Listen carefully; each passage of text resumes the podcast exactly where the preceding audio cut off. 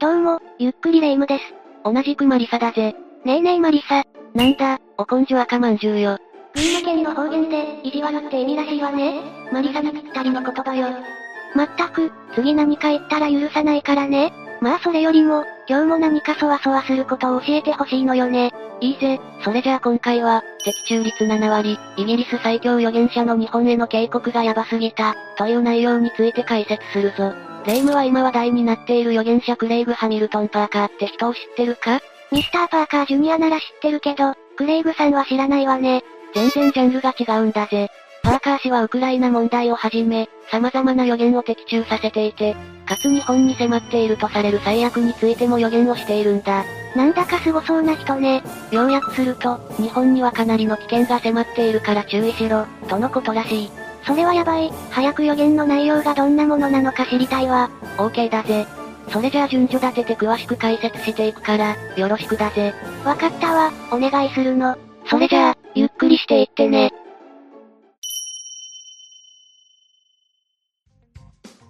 まず、レイムはパーカー氏がどんな人か知っているか？いいえ、知らないわ。名前すら今聞いたばかりよ。クレイグ・ハミルトン・パーカーは、今注目されている預言者の一人だ。英国出身の彼は、自身が持つサイキック能力と、世界情勢を分析していた情報を掛け合わせて予言を行っている。不思議な能力だけじゃなくて世界情勢も分析しているから、かなり信頼度の高い予言が発信できるのね。そういうことだな。彼は今までに、2016年のトランプ大統領の選挙勝利、イギリスの EU 離脱、それになんと、今現在巻き起こっているパンデミックまでも予言している。パンデミックまで？すご。その的中率は凄まじく、すべての予言のうちなんと約7割が的中しているという。7割？これはかなりの高確率なんじゃないかしら。ああ、パーカー氏はその高い的中率から、現代のノストラダムスなんて呼ばれているらしいぜ。しかし、彼がすごいのはそこだけではない。いやいや、すでに十分すごいと思うけど、なんと彼は、自分が予言したことが本当に起こるのかちゃんと検証しているんだぜ。そしてその予言が外れると、この予言は間違いだった、としっかり認めるんだ。普通の予言者なら、基本は言いっぱなしジャーマンスープレックスよね。間違っていたって認めたなら、予言者としての死活問題に関わるからな。ってことは、パーカー氏は自分の予言に自信があって、かつ当たる確率が高いからこういう対象できるのかしらね。ああ、その上で的中率7割なんだからな。かなり信頼のおける預言者ではないかと私は思うぜ。じゃあ、最近の彼はどんな予言を的中させているの？パーカー氏は、去年も数々の予言を的中させている。ということで今から、彼が2021年に的中させた予言について解説していくぜ。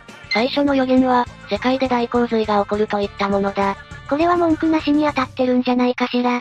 去年は洪水のニュースが多かった気がするわ。ああ、実際に3月にはオーストラリアで100年に一度という大規模な洪水が発生。また、7月にはヨーロッパ中部で大雨により、ドイツやベルギーなど広範囲にわたって洪水が発生。さらに日本でも、2021年は豪雨による被害がかなり多かったことが挙げられる。線状降水帯という言葉が世間一般に広く認知されたわよね。こうしてみると、去年は本当に世界中で水害が多発していたのね。次は、日本の右側沿岸地域で巨大地震が発生するという予言だ。日本の右側とはつまり、太平洋側ということよね。でも、2021年にそんな大きな地震が起こったかしら？思い出す限りは起こっていない気がするな。あら、じゃあこの予言は外れかしら？待て待てレイム、ちょっと視野を広げればこの予言は当たっているとも言えるんだ。どういうこと？2021年8月14日に、ハイチ西部でマグニチュード7.2の地震が起こっているんだぜ。それ日本じゃなくない？しかもハイチって中米の国だから日本からかなり離れてるし。ま、まあ予言をちょっと拡大して考えれば、日本国内の右側じゃなくて、日本から見て右側の地域とも取れるだろう？若干無理がある気もするけど、確かに寛容な目で見れば当たりとも言える気がするわね。気を取り直して次の予言を紹介するぜ。彼は、夏までにパンデミックが収束するとも予言したんだ。これは外れてるんじゃない？だって去年の夏はむしろ感染拡大で第5波の真っ最中だったし、今も全然収まってないんだもの。まあまあ、そう言わずに聞いてくれ。日本では確かに収束のイメージがないが、実際に他の国では去年の夏頃に一旦収束したと見られる国もあるんだ。ああ、確かに日本が第5波でヒーヒー言ってた頃に、外国の人たちがノーマスクで自由に出かけている映像を見て歯ぎしりした記憶があるわ。うむ、世界で見ると当たっている国もあるということだな。こうして見見ると、少し怪しい部分はあるものの、大枠では当たっているという予言が多いわね。ああ、7割とまで行くかは微妙だが、なんとなく大体当たっているんじゃなかろうか。じゃあ今度は、気になる今年の予言を教えてほしいわ。そうだな、それじゃあ2022年の予言内容について紹介していくぜ。まず最初は、イギリス王室のチャールズ皇太子の在位期間が、エリザベス女王より短いといったものだ。こ、これはまさにタイムリーな話題ね。ああ、そうだな。2022年9月20日にエリザベス女王が96歳で崩御されたばかりだ。在位期間は驚異の約70年7ヶ月だぜ。そしてエリザベス女王の次に国王の座についたのがチャールズ皇太子ってわけだ。チャールズ皇太子っておいくつなのかしら ?73 歳だな。エリザベス女王よりも在位期間が短いのは間違いないわね。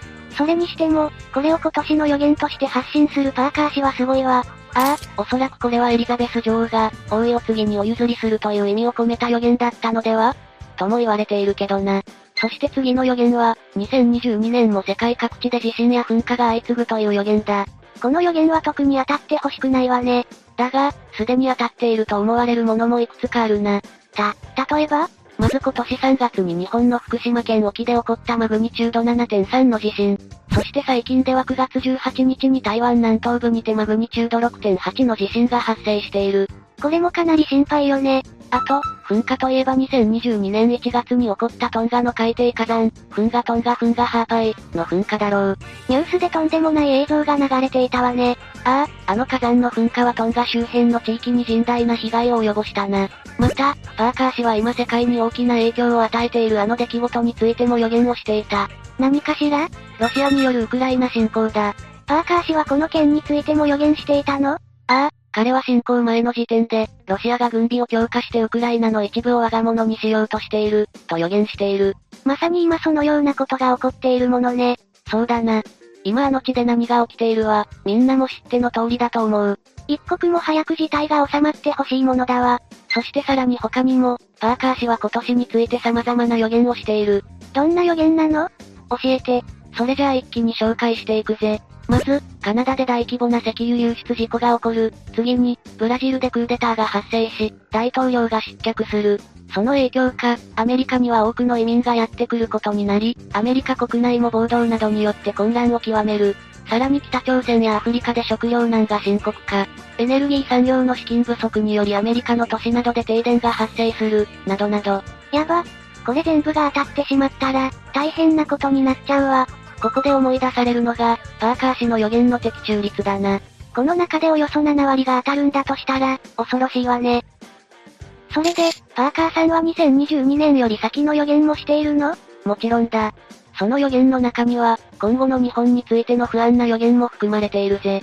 ということで今から、2022年以降に起こるとパーカー氏が予想していることを紹介していくぜ。まず、彼は日本が核保有国になると予想している。え、日本は今、核を持たないことにしているのよね？ああ、日本は過去の出来事により、核の恐ろしさを知っている。そのため、現在は核を保有しないという選択をとっている。しかしそう遠くない未来、そうも言っていられなくなるのかもしれない。確かに、今の世界情勢を鑑みて、日本も核を持つべきだという声もあるみたいね。ああ、自分の国を守るためにやむを得ず、核の保有を選択する日が来てもおかしくないだろう。次に、新エネルギー技術が確立、導入されると予言している。新エネルギー、一体どんなものなのかしら？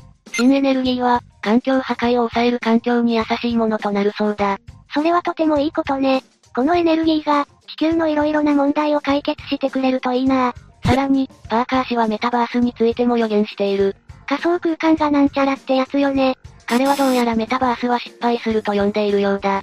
え、これだけ世界が注目してるのに、失敗？何かと課題の多いメタバースだから、世間に浸透するまでに様々なトラブルがあるのかもな。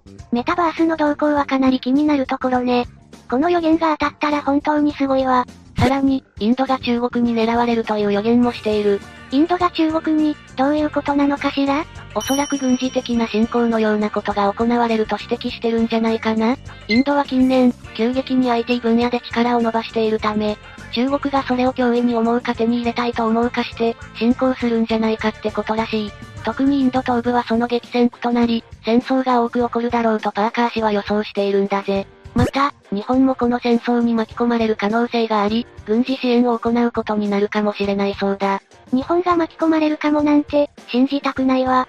そして、パーカー氏は今年1月にトンガで噴火が起こった時に、東の方でまた同じことが起こる、大規模な津波が起こる、と言っている。東、津波、は、まさか？パーカー氏が住むイギリスから東というと、実に様々な国が候補となりうるが、どうやらそれは日本のことじゃないかと言われているらしい。ええ困るわ、大規模な津波なんて。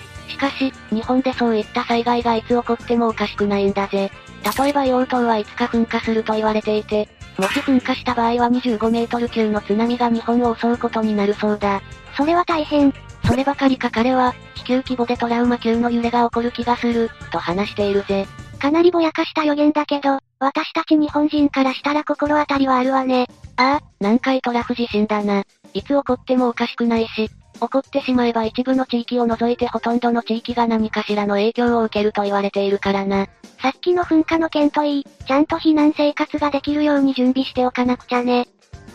今後、世界でそんな大変なことが起こるって思ったら落ち込んできちゃったわ。その気持ちもわかる。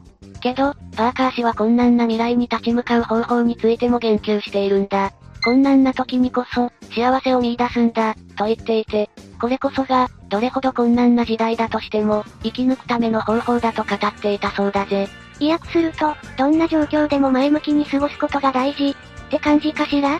まさにそうだな。むやみに悲観せずに自分と向き合い、幸せを見出すのが大事なんだぜ。あとはこういう話を聞いた後に、いかに自衛に結びつけるかも大事だと思うな。